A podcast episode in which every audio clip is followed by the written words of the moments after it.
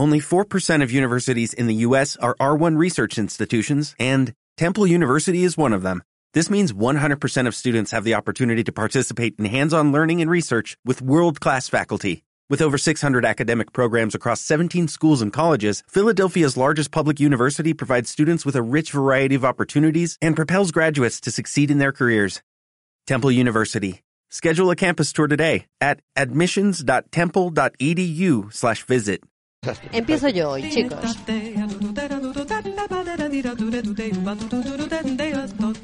Empiezo yo con una mujer que ya se ha convertido en un clásico, a pesar de que murió hace muchos años en un accidente de carretera, fíjate, pero que siguen apareciendo, sigue apareciendo material suyo. Estamos hablando de Cecilia, seguro que ustedes lo saben. Esta semana se ha presentado un disco, un nuevo disco sobre Cecilia. ¿Qué hay en este disco, José Ramón, que tú lo sabes mejor que nadie? Primero vamos a decir que le hemos estropeado la sección a Juan Carlos Ortega. A Juan Carlos Ortega que quería poner lo mismo. Pues lo siento, Juan Carlitos. ¿Por qué? Pues porque hoy le dedica La mitad invisible, el programa de esta tarde en la 2 de Televisión A las 8 y 5 dedica a esta canción. Lo más importante de este disco es que yo creo que no lo ha hecho nadie.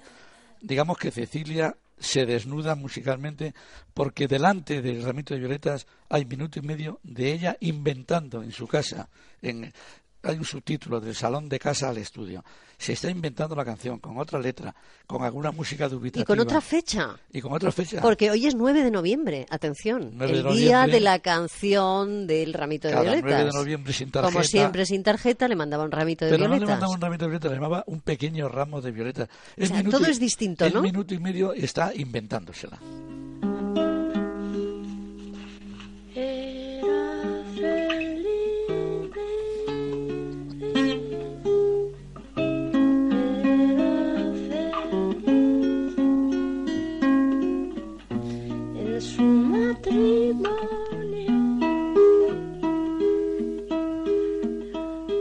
Su marido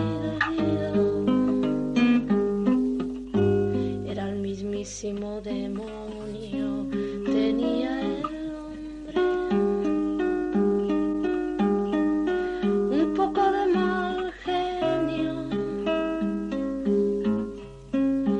y ella se quejaba.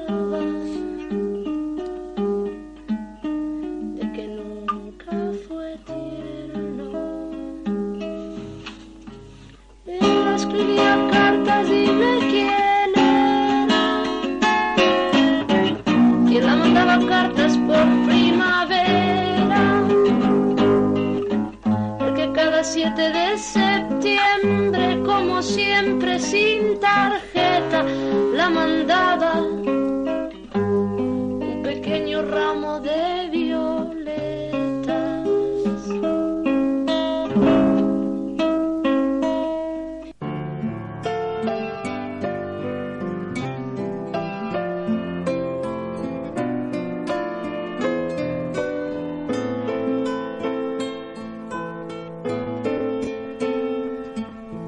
feliz en su matrimonio, aunque su marido era el mismo demonio.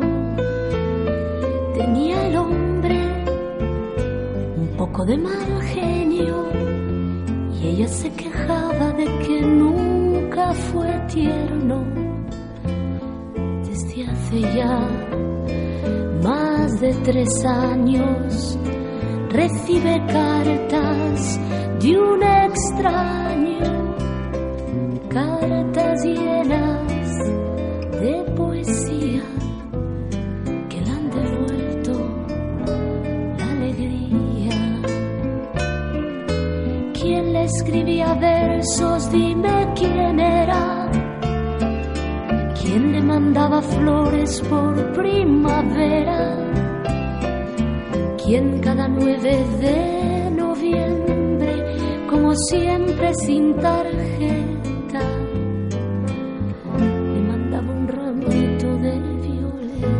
le mandaba, Le no mandaba. la mandaba. ¿Sabes que es una canción llena de laísmos esta? Claro, es que en Madrid somos laístas, leístas y lo que haga falta. Bueno, ¿cómo empezó y cómo acabó? Es un testimonio fantástico, Es un documento fantástico. estupendo, sí. Hay que pedir, hay que felicitar a Juan Carlos Ortega que tiene esta grabación de hace do- dos meses y no la ha puesto en marcha hasta hoy, día 9, Ujú. 9 de noviembre, que era el día. Pues esto es lo último de Ceci. Every day, we rise, challenging ourselves to work for what we believe in. At U.S. Border Patrol, protecting our borders is more than a job, it's a calling. Agents answer the call, working together to keep our country and communities safe.